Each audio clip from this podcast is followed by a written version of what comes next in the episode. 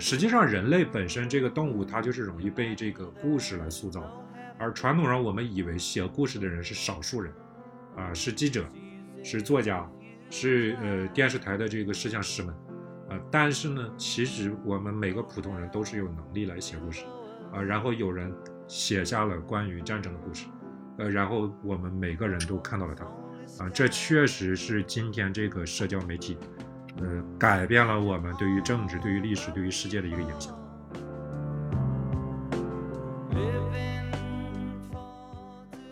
今天呢，泽连斯基新技术社交媒体正在给我们展开一个看起来很新的故事，而这个故事还没有讲完。这个故事的书写者可能啊，他未来如果有延续的话，可能就在你我中间啊，在那些对于未来的世界有了新的想法。啊，也立志可能会利用这个年代的社交媒体、平民主义，啊，利用我们的呃人性的能力来书写新故事的人。当我们看到这种新的故事正在被讲述、正在书写的时候，尽管我们发现他们其中的一些诗词字句是被老故事用过的，我们依然可以喜欢它，传唱它。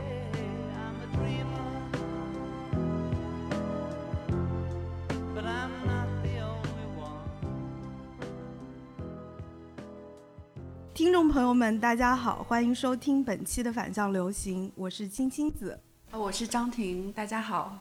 大家好，我是李永博，大家好，我是刘亚光，好，大家可能也听出来了，然后我们这期的主播阵容有点不太一样，然后有两位新同事的加入，我们再次掌声欢迎。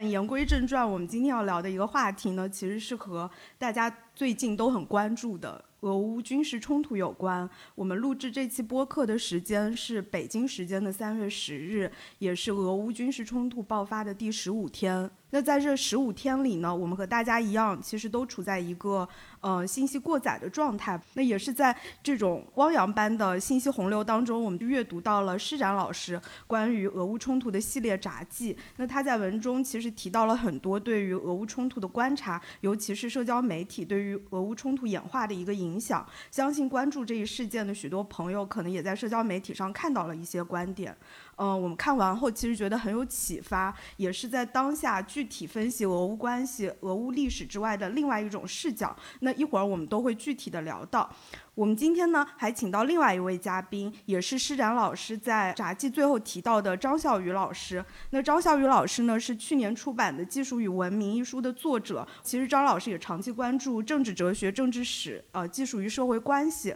那我们先请张老师和听众朋友们打个招呼吧。啊，大家好，我是张笑宇。那我们就直接进入主题。那就这段时间讨论而言，其实大家都有发现，俄乌冲突有许多个。战场或者说是现场，它不仅是一场实体的冲突，它同时也是一场赛博的冲突嘛。然后国内外不少媒体的讨论，其实都谈到了有关信息安全、社交媒体、技术伦理等问题。所以我们首先想要问一问张笑宇老师，当时是在什么样的一个契机下，和施展老师、刘晴老师展开了这场讨论？其实这个问题，这个俄乌冲突这个事儿呢，一爆发我们都很关注啊，因为。呃，按照我们的那个评估，这个事儿会是呃，至少是二十年来，呃，对于国际政治走向，对于我们这个世界变化影响最大的一个事件。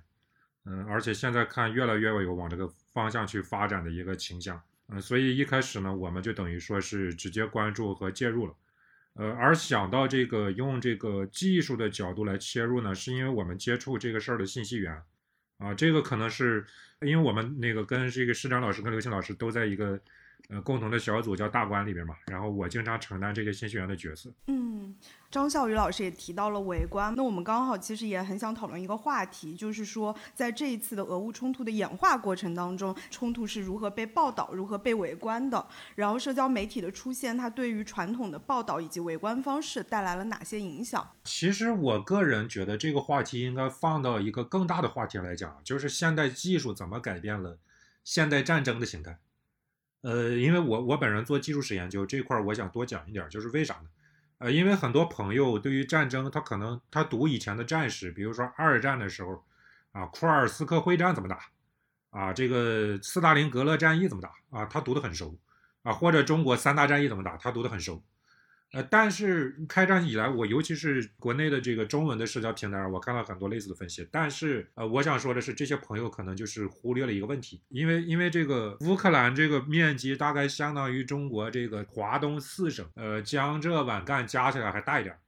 那你俄军这次总共动员的是二十万人，就是说你技术上来讲，你二十万人合围哪怕一省，你也是你也是不够用的呀，因为你你要合围战术，你你必须防止敌人从你的包围圈里边。漏出去，所以这是一个在以前的，就是二战时代那个总体战、大兵团作战才适用的战术，在呃现代战争中它已经不适用，因为现代战争的这个技术水平过高之后啊，它自然而然要求装备的呃精尖化和少量化。啊。这个在呃美国的这个白宫的这个军事采购体系边有一个理论，叫做呃叫做这个采购曲线啊。这个理论说的是啥呢？就是说。你的政府能够拨出来的军费，你只能是线性增长的啊！你每个财年拨出来那些，但是你的这个军队装备的这个昂贵程度是几何式增长，所以现代战争它减少了直接参战和总动员的人数，大量的人动员起来，其实在高技术武器面前它是炮灰。那么小部分的这个战争武器装备起来一支啊，武装到獠牙的军队啊，但是这个军队人数本来不可能那么多。所以呢，这就导致所有现代战争的第一步是政治战。你要么是通过传统的间谍等等手段去直接渗透，呃，到敌方呃后方去，然后去分裂敌人的这个内部的这个呃呃军队或者指挥层啊，然后让他们去叛变，然后让他们这个临阵倒戈等等这些。那么。这种现代战争，它第一步是政治战的这样一个程序和规律来讲，它就决定了，而我们今天这个社交媒体全球围观对于它的战争进程本身很重要。当时确实可以有很多大量的迹象和证据来表明，呃，西方包括美国在内，它一开始并没有想要如此全力的去支持乌克兰，包括动用了 SWIFT 制裁的这种手段，啊，因为比较明显的证据是来自于德国，就是。这个后来是乌克兰外长是在德国电视上公开的，说，我我刚来你们这个国家求助的时候，你们的官员说，我们给你援助有啥意义呢？那反正六个小时之后你们就就没了，然后这这给你的援助不就掉掉到俄国人手里边是吗？啊，结果没想到泽连斯基说没走，所以这个应该说过程头几天就每一场战争它都是一个巨大的赌场，所有的呃走向都可能是随机的、不确定的，呃，但是泽连斯基的坚守确实在头三天呢。呃，改变了战争形态，然后他的坚守通过社交媒体突然迸发了出来，就这个力量一下子展示到了所有人面前啊。然后我们知道，欧美国家都是这个民主民主政治和这个呃媒体政治，就是一旦民意在突然在媒体上这个实现巨大压力之后，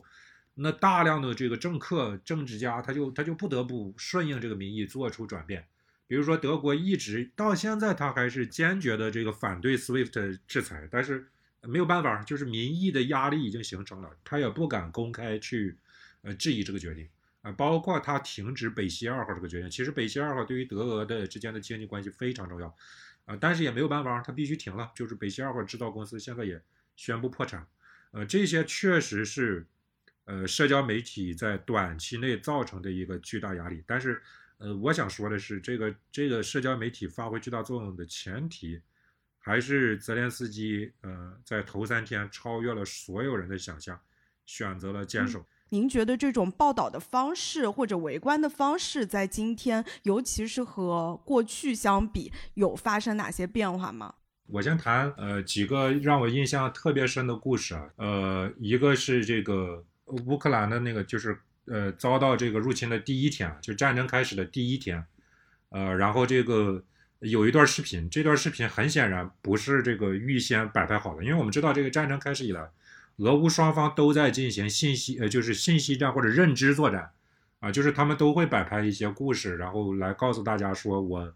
我是正义的，对方是邪恶的等等，这些双方都有啊，比如典型的那个，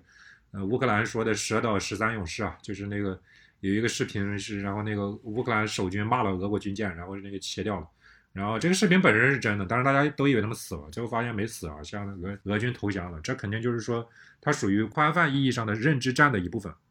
呃，但是有一个视频我印象很深刻，它肯定不是这种认知战的一部分，它是它是讲的是，呃，一个乌克兰的妇女啊，然后走向这个俄军士兵。俄军士兵当然表现的也很克制啊，就是手里拿着枪，然后，呃，那个女妇女就问这个说：“这个你们来干嘛？”俄军士兵说：“现在有演习，有行动，啊，请你离开。”然后那个那个乌克兰妇女就从手里边掏了一把种子，塞到他的口袋里说。你们拿着这种子，这是向日葵的种子。我当时我看到这个，我真觉得这是这这个事儿不可能是被安排的，因为他太失意了。就是我 相信职业记者反而很可能很难去写这么一个故事，因为我们人类世界总是有普通人可以书写非常浪漫、非常传奇的故事。他他每个时代都会有这种呃自发的这种这种人出来，成为这个故事里边的一个传奇。那么我认为就是这种事情。在今天这个社交媒体的围观时代，是会被人记住的。如果不是亲眼目睹这个事情的人，他呃，就我们就不会有人知道这种事情发生。呃，实际上人类本身这个动物，它就是容易被这个故事来塑造。而传统上我们以为写故事的人是少数人，啊，是记者，是作家，是呃电视台的这个摄像师们，啊，但是呢，其实我们每个普通人都是有能力来写故事，啊，然后有人。写下了关于战争的故事，呃，然后我们每个人都看到了它，啊，这确实是今天这个社交媒体，呃，改变了我们对于政治、对于历史、对于世界的一个影响。张老师刚才讲到这个社交媒体对，呃，现在这个冲突的影响，包括尤其是从我们宏观的这个冲突的现场，到聚焦在了个体的生活、个体的叙事这块部分，也让其实也让我想到，就是呃两个。片段或者说故事，嗯，一个就是前段时间报道出来的关于这个乌克兰女作家这个伊琳娜呃兹维拉在基辅去参战，然后今天的消息说她已经在那边阵亡了。另外一个消息其实跟她相关的，是说因为乌克兰当时在征召这个志愿军，加拿大的这个狙击手，嗯，他们代号叫做瓦利，说今天去参战。嗯，这两个人为什么会说它是一种个体的叙事？对我的。感觉上来说，就是因为他们就是说，好像能够拉近我们与战争现场的一个距离。实际上，他们的身份本身并不是士兵，或者说他本身其实是离我们生活相对比较近的人。狙击手瓦利，他之前是一个服役的一个军人，但是他也是在这个社交媒体上非常的活跃，在国内其实很有知名度，因为他一直一直被称为说是全球最顶级的这个狙击手，有过创下过很多这个狙击作战的这个世界纪录。然后他就说，他在他的那个视频里面就说啊，我上周还在做一些编程的工作，这周居然就开始拿这个反坦克导弹去杀人。他说这就是我的生活。其实这句话对我来说还是很有触动的，就是这些普通的人他们是如何被卷入到这场战争中去的。其实对于每个围观者来说也是这样子的。对永博说的这个点，包括刚才张笑宇老师说的那个点，也是我在围观的过程当中感触比较深的。呃，我觉得就是在社交媒体上，我们看到的大量的讯息，其实，在今天都是这种个体的一个叙事，就或者更具体的说，其实就是普通人在战火当中的这种生存的经验，它取代了过去那种军事挺进式的报道。嗯，然后包括许多我们熟知的一些媒体人，呃，独立记者，他们会从一线传来许多的视频、图片和采访，也包括俄乌两国当地的华人，其实在这次冲突的演化过程当中，也传来很多经验型的这种呃叙述。当然还有很多就是完全没有信息来源的图片跟视频资料。所以这些来自个人的民众的经验，它其实通过图片、视频和个人叙述的方式传播开来，使得这场冲突它变得很具体。然后至少带给我作为一个围观者，其实是很强的这种感官的或者是情感的这种冲击。而且我还发现的一点就是，使用这些图片和视频的，其实不仅仅是自媒体或者是社交媒体上的个人，而是很多西方的传统媒体，包括 CNN、CBS，他们其实也大量使用了这种社交媒体上上传的个人的图片跟视频。但与此同时，我其实也会发现说，就是此类的讯息，其实很多都是没有信息来源的。然后也很难追查渠道，所以对我这种就是可能不太长期关注国际政治的人来说，比起接收讯息，我觉得在这次冲突的围观当中，更迫切的应该就是去筛选信息了。比如说哪些信息是有明确来源的，哪些讯息其实是没有来源的，哪些讯息是单一来源的，然后我是不是要去比对不同来源？对，是这样。因为刚才那个主持人在开场时候讲了一个词啊，叫做“信息过载”。嗯，我觉得这个话题的确对于我们这个来应对今天这个社交媒体上广泛存在的呃各种各样的乱七八糟的说法和故事是很有必要。但是这反过来确实提醒我们，就是当我们的头脑说对于这个社会、对于这个历史的认知结构没建立起来，啊，就是我们把这个事儿想的很简单，一看到“寡头”这俩字儿就觉得这就应该批判，然后后边的那个来龙去脉就不去考虑了，因为这个文章，假如我刷到了一篇微信公众号文章，觉得这个文章写的有道理，寡头就是坏。然后我点个赞，我就觉得对这个事儿就有了一个深入洞察了，啊，那就完蛋了，啊，那么当这个这种巨大的事件发生的时候，那当然我们头脑就就瞬间崩溃了。所以我觉得这个确实是，呃，在今天这个时代，我觉得我觉得值得做一些呃慢的工作，做一些思考和阅读的工作的，嗯，价值所在。那其实刚刚张老师有提到，就是说一个呃，我们在现在一个信息过载的时代，我们需要怎么去面对这些可能。呃，鱼龙混杂的信息，呃，我其实有一个非常私人化的问题想问一问张老师，就是说，呃，我们都知道，就是很多人他们现在在两种不同的极端态度之间进行一个摇摆，啊，有的人就是他们每天都会沉浸在呃有关于俄乌冲突的这个信息场里，天天去分享，就是说哪个国家发生了什么事儿，然后可能也会有自己的一些立场表达，也会有自己的一些情感卷入，啊，这是一个情绪的极端。那另外一个极端就是，可能我在这一片这个信息的汪洋里面，呃，已经感到有点有点溺水了，就是我们已经麻木了，就是不管你们哪一方讲的，我都觉得有道理，或者说你有没有道理，我都不 care。那这可能是两个非常极端的态度。所以其实我特别想问一问，就是张老师您自己个人的感受，就是说我们在面对这些信息的时候，我们应该以一个什么样的心态去去应对与这些信息相互交流的这个过程？以及我们如何去避免刚我们讲这两种极端的情绪？我个人其实我觉得最核心的一点就是从我出发。如果要说有什么经验的话，比如说就乌克兰这个事儿上，我觉得从我出发呢，我我有两个含义。第一个就是这事儿对我来说有真的真的是有那么迫切吗？我有必要每天都知道它的最新进展吗？啊，当然头几天开始的时候，我对出于对这个事儿极大的好奇，我几乎是每天都关注的，但是。呃，过了三天之后，我的热情就开始淡下来。第一是我认为我对后续的判断有一个比较明确的判断，啊，所以不用那么追新闻屁了。呃，第二个是我是个俗人啊，我经常就是用这种方式来想，他碍着我挣钱了，他碍着我这个继续写书工作了吗？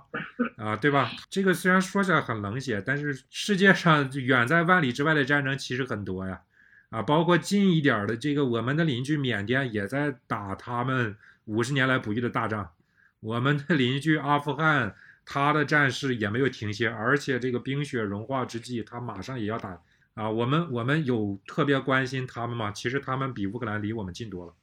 啊！所以啊，当然乌克兰跟我们也有一定的关系，比如它是这个小麦的主要出口国啊，所以跟粮食安全、跟物价涨价都有一些关系。但是具体而言，这个事儿啊，我觉得我们每个人的精力是比较有限的，就是说具体来讲。呃，跟我们的生活相关的，他如果不是直接碍着了我吃饭，我不关心他，我今天就饿死了；或者我不关心他，我今天就失业了；啊，或者我不关心他，我就没有办法照顾好我的老婆孩子了。他只要不是这种事儿呢，我觉得从咱们的直观感，就是每个人的常识来讲呢，我觉得可以先放一放。为这个事儿，对于投入过多的精力，我觉得其实没有那么大的必要。嗯，但是以我出发的另一个角度来讲，也不是说我们就对世界发生的事情，采取所有的冷漠的、冷酷的、中立的、利己主义的态度来观察，而是用这个世界来自我拷问一下，我对呃这个世界的认知，我对这个生活中真正重要的事情，呃是不是有误读，是不是有这个遗漏的地方？啊，比如说开战以来，我有我有的朋友就感慨，呃，也是德国毕业，然后非常好的学校，非常好的成绩，然后在国内教书，高知分子啊，但是知道这个事儿之后就感慨，就说，我发现我对世界的认知是零，啊，因为他想象不到说在二十一世纪还能爆发这样一场规模的战争，呃，那么再一个来讲呢，就是最近一段时间跟我很多的朋友就在分享来交流反思我们之前对生活的理解。呃，因为中国在过去呃四十年里面经经历了整个世界来讲前所未有的和平稳定和高增长，啊，然后我们以为是常态的很多东西，其实看起来，啊，在放在大的历史的视野里边，其实没那么常态，啊，所以我我今天下午还在跟一个朋友说，你仔细想一想，咱们人和人之间的最深刻的、最强劲的纽带是金钱关系吗？肯定不是啊。我们带入到现在的乌克兰普通人内心，他在面对这场战争的时候，他会第一时间打电话给他的老板吗？打电话给他的同事吗？肯定不是啊，肯定是打电话给他的父母，给他的爱人，啊，给他觉得在那个时刻啊，他真心应该与之建立情感纽带的那些人。啊，所以我说，我们不要以为说，因为很多朋友喜欢观察一个事儿，受到这个过去和平年代的影响，我们喜欢用理性的态度，啊，用计算利益的态度来分析。但是我说，这个战争至少让我开始反思，啊，让我开始发现，其实人和人之间最强烈的纽带，是完全，呃，不可能用金钱或者理性来覆盖的，啊，所以我觉得在这个意义上，我们对于认对于自我的。呃，世界观和价值观的反思和认知呢，我们应该关注呃这场战争，这是这是我个人的一点一点这个分享吧，谈不上建议啊。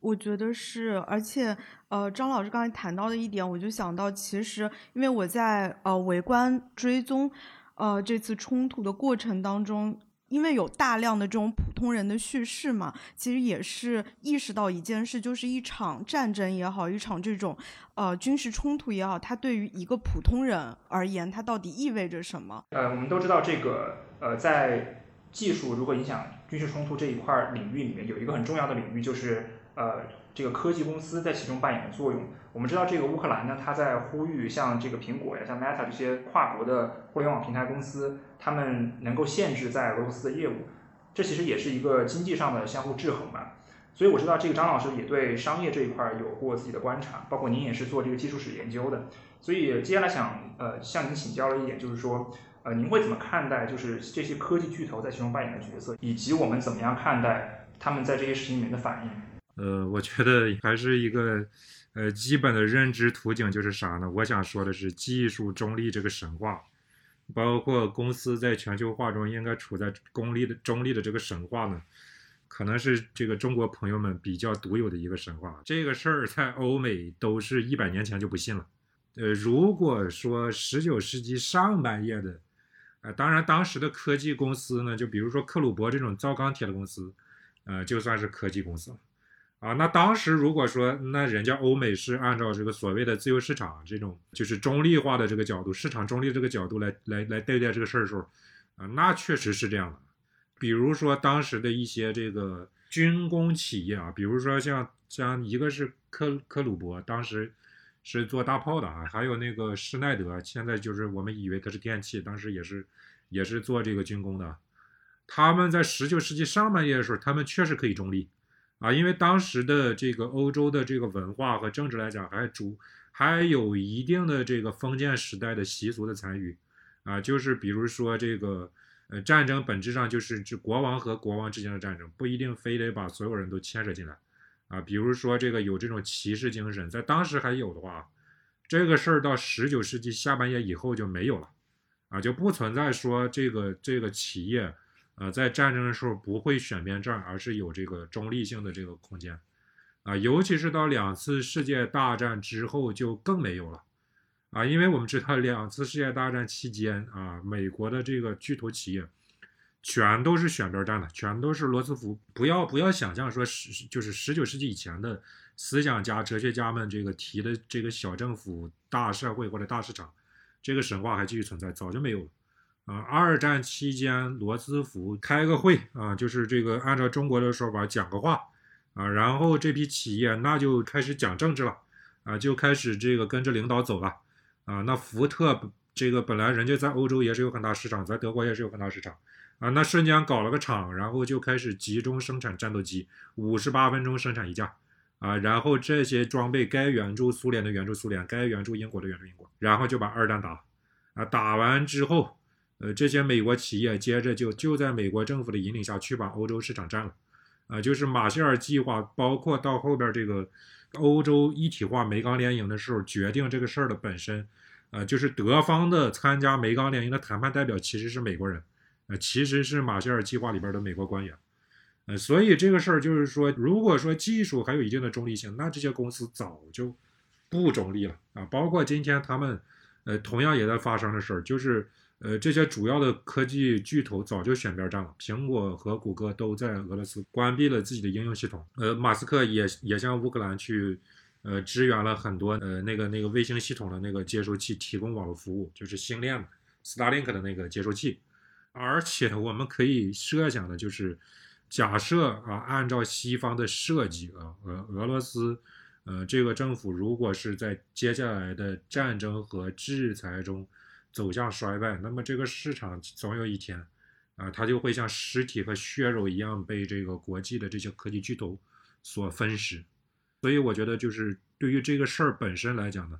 啊，我觉得不要有这种幻想啊，就是十九世纪的那个世界已经不存在了。用这个茨威格先生的话讲，叫做“昨日的世界”啊，昨日的世界已经谢幕了。当代的技术发展呢，与其说是依赖于，呃，比如说大学和科研机构，还不如说是依赖于繁荣的商业生态，啊，就是这是我们重新理解这个。呃，全球化这个规则，包括这个商业社会这个规则，对于技术的一个重要的切入点啊，啊，我在我的书里边把它叫做漏斗喇叭理论，啊，这什么意思呢？呃，这个理论说的是说，人类历史上大量的科技发明，其实是被我们遗忘，啊，就是如果一个科学家或者一个学者，他就是在自己的书斋里边或者实验室里边搞出了一个发明，啊，对不起，这个发明啊，百分之九十九都是我们不知道的。它在什么条件下才能被我们知道呢？啊，就是它成功的商业化。呃，我在书里边举过很多的这样的例子，我在这里就不赘述了。就是商业化，呃，像一个漏斗一样，它检验这些科学技术。呃，当这个技术本身通过漏斗的时候，它才能够大规模的扩散生长啊，并且啊，去刺激更多的技术天才去进一步的呃去研究它，去呃推动它的前进。啊，比如说我们可以举个例子，就是。实际上，在一九六零年代，苏联就诞生过一个呃无线无线通讯呃系统，就就是所谓的移动手机啊。虽然技术原理不太一样，它那个技术更像是无线电通信，但是它确实表现为一个一个移动电话啊。那比摩托罗拉发明现代意义上的手机还早了十年啊。这个系统叫阿尔泰啊。然后后来呢，就是因为这个阿尔泰系统它不是商业化的，所以它那个技术一直停滞。啊，因为不用去跟着市场需求来更新自己的技术，啊，所以它被自然而然淘汰了。就等到摩托罗拉用市场的力量开始一代一代的更新一 G、二 G、三 G、四 G、五 G 的时候，它阿尔泰还停留在零 G 年代，啊，它的技术到现在它就完全没有意义了，啊，那么这种民用的技术积累反过来会影响它的军用技术积累，也就会对这个国家的这个科技竞争实力啊造成巨大的伤害。啊，所以我们今天看到俄罗斯有著名的手机品牌吗？没有，有著名的互联网公司品牌吗？啊，就一个 Telegram，啊，还有这个很多方面，包括呃制造业方面，它其实是啊，因为解体之后的震荡和休克，啊，导致它不像中国一样赶上了一个全球化的黄金年代，然后有了这种自立的这种技术的这，然后，呃，在今天它被制裁之后，可以说对它的影响是很大。啊，所以我觉得从另一个角度来讲呢，考虑到技术和社会和文明之间的，呃，互动关系，呃，我觉得我们也不应该简单的就是把技术看作是一个中立的东西，是一个是一个工具性的东西，是一个在科学家手里边就简单的是由科学家创造出来的东西，呃，它是一个复杂社会系统的一部分。其实我觉得刚刚张老师讲的这个部分确实是一个非常好的一个发现啊，包括其实这次事件也让我们意识到，就是说商业力量或者说这个。呃，跨国企业在这种我们传统意义上的政治冲突里面，它所扮演的角色，那这个角色也是让我们呃关注也好，或者说是警惕也好啊，都会把更多的注意力放在这些企业上。因为像前几年，其实我们都知道，很多人会把这个 Facebook、把这个苹果这些公司，呃，把他们称为某种呃小型的国国家，对吧？打引号的国家，有人有人起了一个名字叫这个所谓的脸书斯坦，对吧？就是我们我们知道有这个塔吉克斯坦啊，这个。哈萨克斯坦什么之类，就是脸书斯坦，就是用来形容这些呃跨国巨头，他们已经成为了一个呃有点像是国家组织形式的这么一个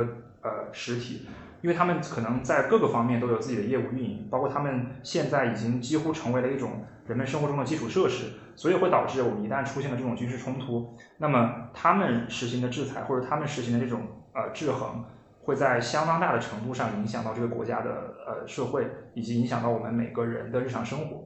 嗯，其实我在这里还有一个想要追问的问题。刚才其实张老师谈到的更多的是关于技术中立论的一个变化，然后到技术巨头的角色变化的时候，其实，在此次冲突过程当中，虽然像 Meta、谷歌或者像 Elon Musk 那些。科技巨头都开始制裁俄罗斯，但这种制裁的边界在哪里呢？呃，我觉得其实这个边界还是在于说，政治力量的变化让它的利益啊，让这个公司的营收收敛到了一个什么状态上。就是我解释一下，就啥意思？就是说，其实我们想一想，仔细想一想，这些科技巨头是在什么事件之后决定制裁俄罗斯呢？是在。呃，欧美决定关闭 SWIFT 系统之后，就说白了，就是这个事儿。首先，它是被政治决定的，就是或者我们干说的再干脆一点，它是被暴力集团决定的。就是就是马克思主义说法，国家本质上是个暴力机器嘛。就欧美这些国家，呃，它的暴力机器已经决定了，我们做出一个政治决断，就是要制裁俄罗斯啊。然后我们这个政治决断从技术上来讲，我们把这个支付系统给关了。实际上，你这些公司在当地再继续运营，那等于说他在当地赚的钱是没有办法和顺利的转变成美元啊，或者兑换成欧元，然后再再再汇回去的。那他在当地赚的钱当然也就没有意义了啊。那么他在这个基础上，他去继续表态，然后做出这么一个政治站队，那这也就是一个很自然的事情。如果说 SWIFT 的制裁没有这么迅速有力的话，呃，那么这些科技巨头的制裁是不是会会会如此顺利呢？我个人其实是表示这个怀疑态度的，因为我本身是政治哲学出身的，我始终还是呃从一个社会建构的基本秩序来理解这个事儿的，就是任何社会的底层都是暴力集团，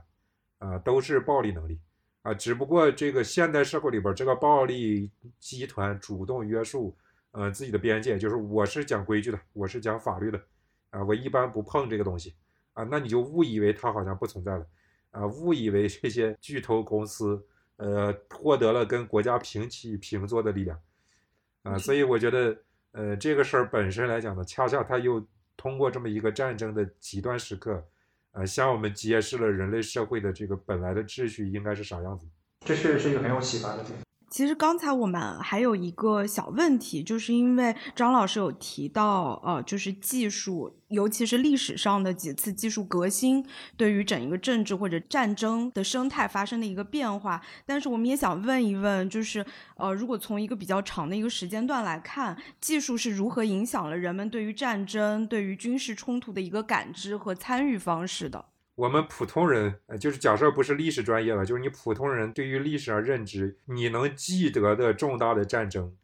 甚至重大的政治革命，呃和政治变革，那背后基本上都有技术的革新在里边起作用，啊，因为啊，如果是没有巨大政治变革的力量，我的意思就是说，整个这个政治政治运行这个范式变了，比如说这个以前我们就认说是国王说了算啊，然后现在突然就是老百姓开始说了算了。啊，那背后啊，这种巨大的政治范式变革的背后，一般都有呃技术变革的力量。比如说现代呃民主国家的诞生，呃民呃先先说民族国家的诞生，它就是跟技术相关的啊，因为我们知道，就是说中世纪，比如说欧洲的西方社会里边，它当时它的主要战争形态是这个骑士率领一批这个他的家臣或者这个动员起来的这个农民的这个士兵，然后来作战。呃，这个从技术上来讲非常简单啊，因为重型骑兵是人类在冷兵器时代就是最有威力的这个呃武器。你一匹马三百多公斤，加人加盔甲加起来这个半吨，半吨的东西，然后以每小时六十公里的速度朝你冲过来，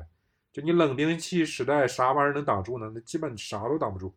但是反过来讲呢，就是你什么样的人才能够当好骑兵呢？啊，那你一定是个贵族家庭。养得起马，买得起重装铠甲，从小就可以训练骑术，啊，所以这个自然而然能够支撑一个封建制度啊，就是这个有少量的贵族，然后他通过这个武力的能力征服一块地，然后这个地就是他自己说了算的啊，国王都是可以被他架空的，啊，这个看过这个《权力的游戏》的朋友就就啊非常清楚，说杀国王也就杀了，那么这个状态又是被什么力量打败的呢？就是呃被技术进步啊，就是从冷兵器时代过渡到热兵时代。就其实火枪呢，它倒说最大的意义不在于这个它的杀伤力很强啊，因为早期的火枪它的杀伤力、射程和武器的稳定程度都不如弓箭啊，尤其最致命的是它的射速啊，就是当时熟练的弓箭手一分钟能射六发，但是火枪手一分钟能射一两发就不错了。啊，但是，呃，火枪唯一的一个好处是啥呢？它是一个机械，所以它不需要消耗人的体力。所以你要当一个合格的火枪手士兵呢，你不需要特别强壮，啊，因为中世纪多数人都吃不饱饭啊，所以你能够成为一个合格的士兵是很困难的。啊，中世纪英国有一个法律，就是叫做长工法案，就是它规定英国人周周日为就是休息日唯一的合法的娱乐就是狩猎。啊，因为他要保证你有足够的兵员能够当这个弓箭手，啊，我们知道这个英国古代的长弓手在战争里边很重要，啊，然后火枪一出来，这个这个游戏规则是改变了，就是你不需要这个呃大量的身强体健的这些壮汉来当弓箭手，你把这个普通体格的人叫到军队里边来，训练三个月他就能上战场，啊，就算我拼不过骑士，但是骑士老爷人数很少啊。啊，你当时一个欧洲国家，你能有个几千个骑兵，那你就是大国了。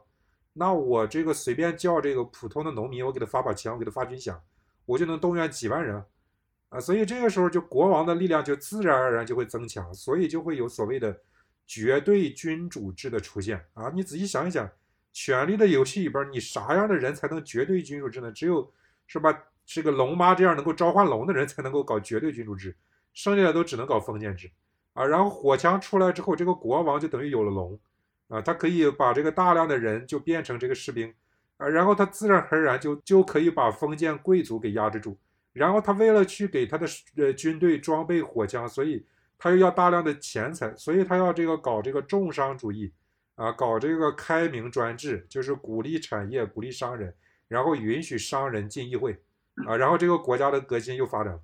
啊，然后再往后又怎么变成这个民族国家呢？啊，是因为早期的火枪它这个呃性能很差啊，然后你只能列队打仗，所谓的排队枪毙啊。但是后来火枪性能变好了，就是说呃你的这个呃士兵本身的射击的这个准头啊，这个作战技巧就起到很大的作用。这个时候你就要发挥士兵自己的主观能动性，那么让他发挥是主观能动性最好的方式。除了付给他军饷之外，就是让他有个爱国主义的理念，就是让他意识到我是在为自己，在为这个民族，在给为我们的同胞们打仗。嗯，当拿破仑时代，拿破仑本人他就是说，我们是在为伟大的法兰西民族作战，我们是在为我们光荣的人民作战，啊，然后我们是在为保家卫国作战。然后这样的时候，这个士兵他自己非常有干劲儿，非常有热情的时候，他就可以极大的发挥他的呃主观能动性，参与到这个作战里边。呃，所以那么现代民族国家就诞生。那么进一步到，比如说第一次世界大战的时候，它又出现了一种新式武器，就是机关枪。啊，因为机枪它是一个用机械来驱驱动的这个呃作战武器，它可以每分钟射三百到呃六百发子弹。然后这个当时这个最先进的这个火枪就是步枪，它可能每分钟也就是三到六发。啊，所以就是说。呃，这种超强火力面前，传统的这种，呃，正规军团大规模的步兵作战，它没有任何意义了。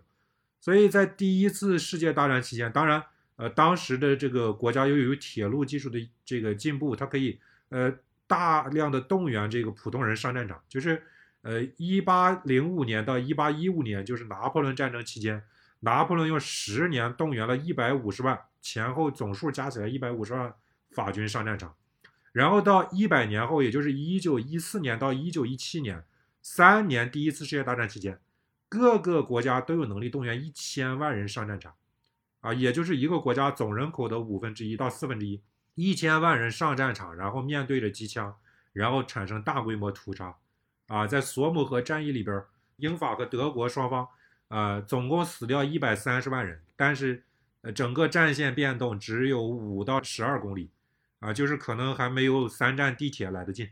啊，那就是死了一百三十万人，然后这个战线就就没有任何意义。那你民族国家这个玩意儿，对于老百姓还有什么号召力呢？就是我是我的亲朋好友都上了战场，都被屠杀了，然后上战场前，这个政府告诉我，我是我是为法兰西共和国而战，我是为德意志帝国而战。上了战场后，没有任何意义的死在了壕沟里面。那老百姓会要啥呢？他会要选票，啊，就是我要普选权，我要真正能够制衡这些寡头们，制衡这些资本资本家们，制衡这些这个议员精英们。我必须要这个选票，我才能够避免无谓的死亡。然后第一次世界大战期间。呃，各个欧洲国家就进入了普选民主的时代，因为在此之前，他的选举都是有限集中在少数人手里面的，啊，就是要么有财产的限制，要么有出身的限制，啊，等等这些。可能英国在十九世纪上半叶的时候，有选票的人占到总人口的不足百分之四，然后一战就过了八十年不到，然后就普选了。就这些巨大的政治和战争背后，那几乎都是有技术革新变化的。这个其实真的这种例子真的是太多太多了。好的，张老师刚才讲到了历史上的这个技术革新带来的这个对政治和呃战场上的变化。其实对于这方面这个冲突的影响或者这个战场的变化，除了技术以外，还有人，也就是我们其实想谈的另外一个话题，就是呃具体到这个政治人物对于这个呃俄乌冲突的赛博战场上的影响。施展老师其实对于这一部分提出了他的一个观点，呃，这边我们也同时分享给我们的听众。嗯，他认为，呃，现代的这个政治表演啊，区分成两种的类型，一种是，一种是传统时代的表演，它是一种大剧场的模式，呃，演员和观众啊，或者说政治人物和呃群众，它是一种单向的一种方式；另外一种就是现在所谓的社交媒体的这个表演，它是一种小舞台的这个话剧的这种形式啊，就是需要要求观众和演员的无缝互动。不知道张老师对这个观点是怎么看的？以及怎么评价泽连斯基他呃目前为止的这一系列的政治表演的一些行为？呃，首先我想说，就是说这个呃所谓的单向和双向的这个两种类型的政治表演呢，呃，它不是我们这个时代才产生的，它是在人类历史上它一直有这两种这个政治表演，也一直有呃这两种类型的政治家啊，比如说这个。呃，那罗斯福就是这个二战期间的这个美国总统罗斯福，啊，我们都知道他在这个他有著名的叫叫炉边讲话，就是当时这个美国人家里边一般有个壁炉，壁炉上面有个收音机，然后他就通过这个收音机的方式每天就跟老百姓聊天啊，中国人北方人说话叫拉呱，然后就是聊为什么我要这么做做决策，为什么我要这个怎么怎么怎么样。虽然当时是由于技术手段来讲，你好像是还是单向的，但是实际上他的那个态度。啊，他的姿态是其实是双向的，啊，那么到后来呢，就是当然，因为这里边也有主持人代表民意，呃，跟他的互动啊，包括有的是有的时候一些这个民众就直接给他写信了，然后他就也对这个呃信去做回应啊，所以虽然在技术手段来讲，绝大部分人没有条件参与到这个互动里边，但是实际上他的姿态，嗯，也是互动，其实放今天也是一样的，因为你也不可能真的去跟泽连斯基的这个这个推特回应，他就一定一定会回复你。啊，他也不存在这个这个这个这个，说是真正的跟你的这个互动，你你的跟他的互动其实也就是转发，啊，这个说你说跟炉边谈话有太大的有多大的区别，我觉得也很可以质疑啊，就是说，嗯，就这两种，呃，政治家或者政治表演，嗯，其实在历史上它都是，呃，都是存在的啊，就是从人类自古到今，呃，这两种人都有，啊，我们也很难说孰优孰劣啊，因为。呃，这里边涉及到一个，就是说支撑政治家的，呃，就这里边它它混杂了一些这个政治心理学的问题，就是，呃，支撑政治家的最核心的那个信念是什么？这个问题虽然在韦伯的框架里边是没有办法分析的，但是它对政治家来讲是个很重要的问题啊，因为，呃，我们后来读那个，呃，美国的一些政治人物回忆一些政治决策的时候，比如说。呃呃，美国的这个呃呃陆军高官回忆当年去这个阿富汗作战的时候，他就提到一个问题，就是说事儿太多了，各方面的信息太多了啊，你哪怕一天有七十二个小时都处理不完啊，所以呃，一旦陷入到这种时候，你说你作为一个人啊，因为所有的决策最后是由人人做出的，其实哪怕是民选政治家，最后总统也要承担绝大部分决策责任。然后这个人他一天可能工作二十个小时，啊，他会累瘫掉的，啊，他会整个人就就完全的就被就被这个耗散掉了，呃，他他他完全机械化了啊。这个事情就是，呃，包括在十六世纪的时候，这个西班牙就是哈布斯堡帝国的这个腓力三世，他就已经面临这个问题，他每天处理两千个文书，他早就累垮。那么在他累垮的那一个刹那，或者就是说，在他整个人已经机械麻木，然后重复的时候，他内心深处要有一个信条，来支撑他。啊，这个事儿是有意义的。我因为一个什么基本的信念，特别简单，但是特别强大的一一个信念来办这个事儿，否则我就可能这个这个干脆我就我就不办了，我就整个人就就就像一个紧绷的弦一样断掉了，就像这个万历皇帝多少年不上朝一样，就干脆不管这摊子事儿了。那么当时，比如说支持菲利三世的，就是他是一个虔诚的天主教徒，他说我坚信对上帝好的，对西班牙一定好。啊，他就照着这个简单的信条去做了，啊，然后当然他的帝国也就崩溃了，啊，但是我我的意思就是说，那么对于这两种呃政治表演家，这两种政治家来讲，他的这个信条是不一样，啊，你比如说，我认为就是说，比如说普京统总统或者一些呃呃传统性的这个强比较强力的这个政治家啊，包括在欧洲的一些政治家。他其实他的这个人格和信念呢，他比较接近于十九世纪的传统政治家。就是我在即将崩溃的那一刹那，我想的是，我要照顾我的人民，照顾我的国家，照顾我的政权。啊，就像以前的俄国沙皇说，呃，沙皇的仁慈要惠及俄罗斯的广大民众。啊，因为我们的农民太可怜了，他们太穷了，他们不知道在这个充满险恶的世界上怎么生存，所以我要照顾起他。啊，这是一种，而另外一种呢，他是说我自己我本人是微不足道的，啊，我是一个普通的小人物，啊，我之所以我要出来参选，我来选上了这个政治家，是因为我要对得起那些选我的人，啊，有一本书叫做《房间里的成年人》啊，作者是那个希腊的那个前财长叫瓦卢法克斯，啊，他就当时回忆，他就说。呃，他说我要跟这个欧央行来为希腊争取利益，我要先去选举，因为他本来可以不通过选举，然后去当那个财政部长，但是他坚持我要先通过选举，啊，为什么呢？他说我要记得那些给我投票的普通希腊人的眼睛，当我精疲力尽的时候，当我在那个小黑屋里边跟这个大 boss 们去斗争的时候，我要让他们那些眼睛，让他们的眼神作为我的我的精神支柱。那么我们看到啊，就是泽连斯基可能就是后一种人。其实说句不好听的，就是在打这场仗之前，我们真不知道他可能会是这种人啊。因为打这场仗之前，他的支持率也就是百分之三十二，好像是，是一个是一个，而且也也没有也没有做成呃很多大事儿啊。因为乌克兰这个体制确实是呃比较腐败啊，这个被几代寡头影响的。然后虽然他是个民选政治家，他本身是个演员，不属于建制派，不属于这种。啊，像拜登这样在这个各个方面都有深厚人脉的这种老政客，啊，他是其实你要和平年代发展经济，他经常是处理不好，啊，但是这个仗他居然是真的撑下来了，而且用实际行动证明啊，可能是一个有灵魂的人，不是一个普通的政客。这是第一个问题啊，就是说这两种政治表演其实一直存在，啊，但是第二个问题来讲呢，就是说在今天的社交媒体时代，或者是在今天的平民政治年代，那么很可能。啊，尤其是在西欧和美国这样的政治社会里边，第二种政治家呢，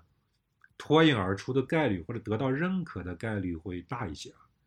啊，我经常做一个对比啊，就是我说，呃呃，新加坡，因为因为我们学研究政治学都是新加坡和美国的政治，呃，有很大的差距啊。就是有人说是民主和权威的差距，有人说是这个东方和西方的差距，有人说是自由和呃不那么自由的差距啊。但是。呃，我我认为有一个话说的是很抓住本质的，就是美国的政治是强者和强者之间的斗争，呃，而新加坡的政治是弱者和弱者之间的互动，啊，因为新加坡本身立国的时候国土很狭小，然后老百姓也没什么钱，然后像李光耀这样的一个人，他非常有远见，非常有前途，他把企业办起来了，他把这个。金融中心给建起来了，他最后他一个人的观点就能决定新加坡几百万人的这个生计，啊，那这种政治啊是一种，啊，然后另外一种呢就是美国，我那那那那都是呃什么大资本家、大政客，然后这个科技巨头在那个地方去演出这个政治，这两种政治呢，呃，是是不太一样的，呃，而而且也不能说简单的谁好谁坏，但是很明显，在西方社会里边，后一种，啊，这个强者和强者之间的互动是更受欢迎的，因为他自然而然我不需要你照顾，我自己能挣钱，我自己能够能够自立啊，我自己能够做很大的事儿，我去拍电影，我去拍这个什么我都行，你你政治家有什么资格来照顾我啊？你有什么资格来保卫我呢？啊，所以。那么在这样的一个社会里边呢，互动型的表演呢，啊，我认为就会更有概率去成功、去受欢迎，啊，尤其是我注意到，就是泽连斯基，呃，他在这这段时间开战以后的这个互动形态呢，他很明显用了一些呃去表演化的技巧。我个人认为啊，我没有具体证据，但是我个人认为这可能跟他的这个演员的经历是有很大关系的，就是他非常知道演员在片场。啊，要化妆，要有这个，呃，要要有这个这个正装，要有这些什么演出戏服，要要进入那个状态。然后他在拍这些短视频的时候，他就刻意的，啊，不穿他平时穿这个当总统的时候穿的正装了，啊，改穿一个帽衫儿，啊，然后他的那个包括他的谈判谈判团队跟俄国人谈判的时候，啊，都是穿的就跟那个那个互联网公司员工一样，啊，然后。对面是西装革履的，然后他们这边穿的很普通，很那个 IT，啊，然后去用这样一种形象，反而在一个互动表现的这个年代呢，啊，这种形象更能够博得观众的好感，因为观众们也被好莱坞和选举政治教育多了，就知道这，啊，这个人一旦是这样子，那那就肯定是在对我撒谎，啊，但是反过来讲，这人要是穿个帽衫，穿的跟跟 IT 员工一样，哦，那可能他要跟我说点实话。啊，所以，我我是觉得，就是，嗯，如果说泽连斯基的表演能力呢，我觉得，啊，这个方面，我觉得这 他是有一些独到之处的。啊，先说这些。嗯，刚才张老师其实有提到两点嘛，一点其实是说支撑这两种类型政治家背后的那个政治信条是不一样的，还有一个其实是跟西方国家政治体制背景的不同有关。但其实两种就是所谓的老派的政治家和这种新型的政治家，他其实这种政治表演背后所传达的故事可能也是不一样的。我今天听了王岩老师的一期播客，他在提到泽连斯基的时候，他就是觉。得今天，在所谓的一个大众的社会，人们所期待的已经不再是呃深谋远虑的、有政治经验的这种传统的这种英雄式的领导人物了，而是希望呃是一个更加平民的，就像我们周围的一个邻居，像泽连斯基那样，是用一个平民的方式、思维和媒介来表达最为平民的这种观点。这是一个有民主政治以来，尤其是有电视传媒以来，就是一直在重复的现象。啊，所以，我我是如果说泽连斯基有什么新东西的话，我觉得是，就是我刚才说的，就是他的那个去表演化的这个，呃，技巧，然后他的这种这个利用社交媒体这种反传统精英的这个这个状态是是比较新。呃，人类的历史来看，或者从人类学的角度来看，政治的起源是仪式，就是它本身它就跟表演这个事情是紧密相连的，而且。呃，所有的表演对于发动人的想象有一个很重要的一点，就是，呃，表演能够让人有一种角色感。呃，其实从人类学的本质来讲的话，政治和表演它本身它就是紧密相连的。因为政治本质上一个政府才才才那么才那么点儿人物嘛，他怎么可能说真的对这个国家里边啊百分之九十的大众啊，他真的面面俱到，面就是就是就是决定了他们的这个喜怒哀乐。和生活的这个啥呢？它不是这个样子，但是他通过这个表演就可以唤起大家对于一个共同政治生活的想象。哦，在这届政府或者这个领导人的这个呃治理之下，我们能够过上一个怎样怎样怎样的生活？这个一直来讲就是这样子。嗯，所以其实我也挺好奇，比如说您刚才提到这种去表演化的技巧是在什么意义上的，或者是什么层面上的表演？呃，就是过去的几十年在电视媒体上。呃，经常复现的那种，呃，典型的表演啊，因为再倒退这个这个五十年的话，上电视本身来讲，对政治家，啊，就是一个新的挑战啊，因为呃，过去习惯了就是我聊个天儿，然后写上一个报纸，这个记者会把初稿给我看，然后我回头发现说，哎，这个稿写的不对，我打个电话让他改，啊，然后就改了。但是上电视全是直播，你改不了，你现场直播咋办呢？所以这个事情就是会有一系列的。啊，这样根据这个电视时代、传媒时代一些表演的这个呃特征，比如说说话会慢一点，比如说会这个穿一些啊、怎样怎样的衣服啊，然后这个这个怎样怎样怎样啊，但是这个社交媒体年代呢，啊也你也不用这种呃大家形成这个习惯的这种这种方式，呃来这个呃呃跟大家互动，你用一种新的方式啊，这个新的方式呢，一开始让大家觉得。对，好像这个这个更接近一个普通人的状态。你穿穿个帽衫儿，呃，更像一个普通人。但是实际上，它确实也是一种表演啊。你要说这个，泽连斯基现在说的就是他所想的，那我也是不信。确实是一种新的表演，但是 人类社会本来就是这样子的，呃，用新的表演形式让你误以为这不是表演，但实际上，呃，你又进入一个新的轮回。嗯，我就是刚才听大家讨论，觉得特别有意思嘛，我就想补充一点，泽连斯基他的不同之处可能在于他没有那么，起码看起来没有那么被那个建制派的政治所收编，就是他有可能实际上怎么样，选民也不知道，但他起码表现出来的是那样一种状态，因为很多之前的演员总统，比如说里根，就是他虽然出身也是演员，可是当他一旦成为政治家，他会。非常往政治家的那个角色上去靠，或者呈现出一种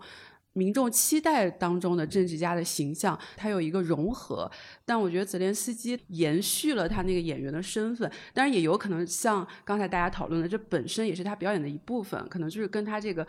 去表演化的表演策略是 是很相关的。然后这个就非常的成功，就是他似乎在一种现代性的祛魅的脉络里面，因为从人类在蒙昧时代的时候，比如说宗教领袖甚至是不允许被画像的，因为他觉得一旦自己有了实体的形象，那他就没有那种神秘感。那我也是个人，就跟你们一样。但这个慢慢慢慢发展下来，就是领袖他变得越来越祛魅。那我觉得泽连斯基在这整个脉络里面，其实可能只是用一种表演的方式。嗯，这个我很同意。对，呃，还有一个在这个事件里特别有意思的是，发现近期出现了许多针对俄罗斯的文化取消及制裁事件，其中包括六十多个电影节针对俄罗斯电影的联合封杀，还有更为离谱的，最近就是网民也都在热热议的俄罗斯的猫被取消等等。但这些事件其实各有不同，也各有背景。那结合近年来西方社会的取消文化来看，呃，我们特别想知道这一类的取消制裁事件当中，取消是否有必要？想知道张老师对这些相关的问题有没有什么看法？很多制裁呢，确实有些制裁是有目的的啊，呃，但是就是说另外一些，比如说刚才提到的对于什么猫的制裁啊，啊，这其实也是这个这个西方的这个各种社会组织，呃，讲政治的一个特点，就是，呃，还是那句话，就是所谓的那个自由的传统啊，消极自由，然后只要他没有触犯你，然后就不必去管他的那个经典自由社会，在西方其实已经不存在了，啊，那个如果我们说这个，呃，自由社会的。巅峰是十九世纪的话，那么到两次世界大战之后，呃，其实整个西方社会也是一个非常讲政治正确的这样一个社会，呃，但是尤其是到近年来的这个呃比较实行的叫所谓的取消文化，就是 cancel，呃，我个人觉得其实这也是跟人类越来越迈入呃一个更大范围的就是技术社会，呃，或者说一个更加这个孤立的原子化的现代社会里面。呃，是有很大关系的，不光是西方啊，也包括东方，呃，它都表现出来这个特征。呃，比如说我我有一个朋友，他在中国和美国都有这个从事这个教育工作的经验，就是呃，而且教的孩子的主体是这个高中呃大学以下，就是高中那个初中这些。那他觉得就是零零年以后的孩子，他就有个明显的特点，啊，中国西方都一样，啊，他说这些孩子被保护的特别好，就是从小他他父母也特别。呃，关注他的心理健康，然后就注意去让他，呃，以一个很平等的呃个体来跟他对话，呃，然后也让他去避免去接触这个社会上一些，呃，可能对他造成伤害的一些一些复杂的问题，啊，但是这样教育出来的孩子，他有个特点，就是他会非常习惯生活在一个，啊，他自己非常舒适的那个那个泡泡里面，啊，他生活在泡泡里面呢，就是他对于一切跟这个泡泡内的氛围。不搭界的东西，他的第一反应，啊，就是排斥，啊，他也不想听这个背后有没有什么道理，他也不想听这个逻辑，啊，他就举报，啊，在国内就是比如说肖战什么什么什么事件，然后在国外就是取消文化，就是我本人支持女权，然后你只要一点儿不支持，我就举报你。啊，在西方在东方都是这样子。啊，那么为了配合这个举报文化或者取消文化，很多组织包括企业等等这些，啊，他就会有一个讲政治正确的这种行为。你既然觉得这是个恶人，那我先你一步，我就把他给取消了。啊，现在全世界范围内，俄罗斯被塑造成这么一个恶魔了，啊，我就直接取消，我就开始站队，我就开始，呃，讲讲政治了，啊，然后，呃，他就会自然而然的形成这么一个态势，所以，嗯，这个事儿本身来讲呢，我认为这就是西方呃社会也，呃，其实整体上人类现代社会整个就是越来越，呃，倾向于就是政治化，或者就是说，呃，由于这种现代社会对人的隔阂，然后每个人都生活在一个。自己很舒服的泡泡里边，呃，自然而然带来的一个倾向，啊，那么但是这个倾向说对于这个世界的，呃，具体的走向会有多大影响呢？我个人是说觉得，呃，实际上这是这是会有问题的，呃，因为回到我们刚才讨论过的一个问题，就是人和人之间，呃，非常坚实的纽带是什么呢？啊，那肯定不是政治正确。呃，一旦说你这个社会遇到巨大的冲突和冲击的时候，啊，所谓的政治正确，所谓的那些，呃，新一代零零后们关心的那些话题，啊，那很可能不是，呃，社会主流或者说政治家们或者说这个，呃，感受到了紧迫的紧迫性的人们，呃，要去面对的第一问题，啊，就好像很搞笑的一些美国政客说这个我们要谴责俄罗斯啊，因为他居然。呃，发动了战争，把我们的注意力从这个碳中和、从气候变化上挪开了，啊，这个事情就很搞笑了，啊，所以这些轻浮的东西、这些泡泡的东西、这些舒适区的东西，在人类社会和政治的巨大的挑战和问题扑面而来的时候，啊，会很快的破裂掉。当然，我想我们这些呃生活在这个现代社会里边，呃，以前可能在一个增长比较顺利、比较呃好的年代里边，不去思考的一些重大问题。随着这次的战争，也随着未来很明显会加剧冲突和动荡的世界，呃的到来，啊，会进一步的挑战我们的舒适区，挑战我们的认知。张老师刚才讲了这个舒适区的问题啊，其实关于这个取消文化，它还有一个相关的话题啊，就是说，呃，普通人应该在多大程度上，或者说在多大的一个边界上去承担这个政治责任？我觉得就是说，从理想角度来讲的话，艺术和科学都应该是中立的。这批人不应该为他自己的政治立场受到这个苛责、批判，或者就是这个暴凌等等这一些。啊，当然这个问题在分析俄国的时候，确实有一个呃具体问题具体分析的事儿啊。这种情况呢，就是说，呃，既然他自己的艺术生涯已经跟政治间牵连在一起了，那可能呃他被批判或者被取消呢，他有一定的道理。啊，但如果呃没有被牵连的时候，你逼他表态，那我觉得，呃，这个事儿其实就是，呃，没有多大必要啊，啊，但是我又要说回来的就是什么呢？就是，嗯，我们理想的那个中立化的，能够有一个想象一个没有国界的科学家和艺术家的那个时代，呃，至少在欧洲那已经过去了，嗯，就是之前这个说的这个，呃，还是 我特别喜欢引用的一一本书，就是。茨威格先生的那个《昨日的世界》啊，就是他作为一个，他一九四四二年被纳粹驱逐出奥地利，然后在巴西自杀了，然后死之前出版的最后一本书，他就回忆说，十九世纪晚期的那个欧洲是一个真正的黄金的年代，是一个是一个真正讲呃自由的年代。虽然奥地利没有民选政府，呃，但是呢，你觉得你的权利是可以得到法律保护的，然后呢？你也可以，整个社会是可以特别尊重这些艺术家、尊重科学家、尊重这些纯粹的为人类取得成就的人的。啊，他说他那个童年时期在他家打工的女仆，听到维也纳最有名的歌唱家去世之后，都可以在厨房里边哭一天，因为他觉得这是人类文明的重大损失。啊，但是，呃，从第一次世界大战之后，还有没有人说因为人类文明的辉煌的损失？而感到哭泣，还有没有人能够挣脱自己所在的这个国家和民族的政治立场啊，来中立的看待呃艺术科学的成就，呃，然后这样的人还有没有呢？啊，不能说完全没有，但是非常少了，啊，至少很可能，呃，再也没有办法从一个厨娘的身上，啊，那个来看到，呃，这样一种品质了，啊，所以茨威格感到，呃，他所能够活的那个最好的年代已经没有了，啊，他就自杀了，呃，所以今天的西方出现这种文化呢，我觉得至少对于我们从书本和理念世界中接触到的那个。呃，启蒙的艺术的讲人文价值那个西方来讲，啊，确实那个昨日的世界已经不存在了。我把现在对于这个艺术家的苛责，啊，看作是这样一个历史变化的一个折射和表现。嗯，但是呢，就是如果说到普通人来讲呢，啊，那我觉得普通人首先要回答的一个问题就是：我对政治有什么责任吗？坦白讲，我认为其实责任是不大的，因为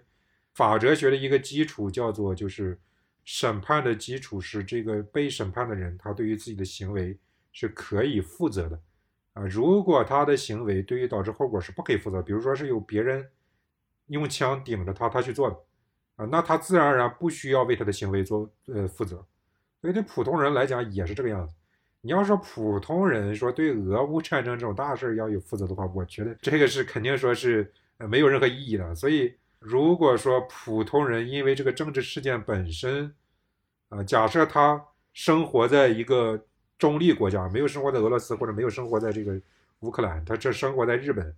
啊，然后他因为这个事儿受到影响和牵连，那我觉得这是很没有道理的。我是这么一个观点。嗯。张老师说的让我想到，就是前不久看冬奥会的时候，在结束的时候，大家都在看那个花滑的表演滑。我当时看的时候，就是觉得特别感动。我经常在看体育比赛，比如说花滑或者足球赛的时候，有那种感觉，就是，嗯，体育是可以超越很多东西的。后面又有很多网友在转冬奥会上乌克兰运动员跟俄罗斯运动员拥抱的那个画面，就是我觉得。人性里面还是有一些 可以超越这种冲突的东西存在的。当然，我我们不是说呃意识不到或者不承认地缘政治、呃大国博弈或者是种种的残酷，它肯定是存在。我还是觉得人类在经历了那么多呃战争的痛苦、屠杀的痛苦之后，我们希望呃以后能够没有战争。呃，如果说。这是一个非常理想主义的说法的话，但我觉得起码它可能并不是一个特别天真的理想，或者说我们希望是这样吧。呃，我很同意啊，就是我觉得可以借这个话题再延展一个，就是什么呢？就是呃，我对呃小米尔在《论自由》里边说过的一段话印象特别深刻。这段话的大意是这个样子的，他说：呃，其实呃，在人类历史上呢。啊，关于自由，关于正义，关于这些美好价值的理念，经常是啊脆弱的，啊经常是不成功的，啊他们经常是斗不过邪恶，斗不过暴力，斗不过这个，嗯等等一些这个反动措施，呃，但是他们依然有力量，呃，原因不在于，呃，他们最后能够战胜对手，而在于每个时代都会有人。为这些力量、为这些价值所感动、所激励，然后去努力的去实践和践行它。啊，他说，人类历史上的进步理念呢，呃，最大的力量就在于此。啊，所以我觉得今天作为平民呢，我觉得我们能够做的事儿，啊，就是就是我们去美好。啊，只要还有机会，只要我们还没有被卷入在这里，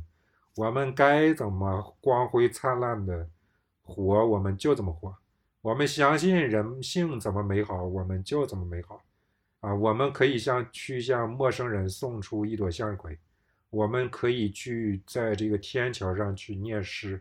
啊，我们可以去拥抱陌生人，反正我们普通人不管怎么样，可能也无法你阻挡这个历史的车轮了，啊，那就干脆就是普通人就负责去张扬人性，去光辉灿烂就好了。嗯，就是我们这个族群啊，人类本身，他的人性，你要说从远古到今天，有多么大的本质的变化吗？嗯，就是我们不都是一个人嘛，都都的，我们的基本组成单位就是家庭，我们的脑容量就这么大，我们啊，能够建立起亲密关系的人，可能一辈子不超过一百五十个人，啊，到今天我们还是这个样子，呃，但是我们仔细回想一下人类走过的这个历史，啊，几千年文明以来，我们好像又觉得确实取得了很多进步，确实以前的很多想法跟现在是不一样啊。如果今天有人说啊，由于他的出身血缘，由于他天生的某些等级啊，由于他的哪些高贵之处，他可以把其他人踩在脚底啊，我们的第一反应是鄙视的。我们的第一反应是不接受这种，呃，人上人和人下人之间的啊这个等级制的这个价值观，啊，那么好像这些变化又具体的发生了，啊，所以呃这是咋回事呢？呃，所以我说，请大家记住今天讨论的这个话题里边一个很重要的东西叫做故事，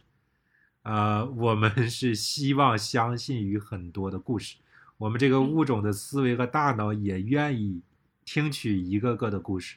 今天呢，泽连斯基新技术社交媒体正在给我们展开一个看起来很新的故事，而这个故事还没有讲完。这个故事的书写者可能啊，他未来如果有延续的话，可能就在你我中间啊，在那些对于未来的世界有了新的想法啊，也立志可能会利用这个年代的社交媒体平民主义啊，利用我们的呃人性的能力来书写新故事的人。当我们看到这种新的故事正在被讲述、正在书写的时候，尽管我们发现他们其中的一些诗词字句是被老故事用过的，我们依然可以喜欢它、传唱它，啊，并且期待我们未来的人会因为这个故事有一些生活上的变化，呃，改变更多的人脑海里边根深蒂固的想法。嗯。谢谢张老师，辛苦了，谢谢辛苦了。这一期的反向流行就到此结束了，听众朋友们，下期见，拜拜，拜拜。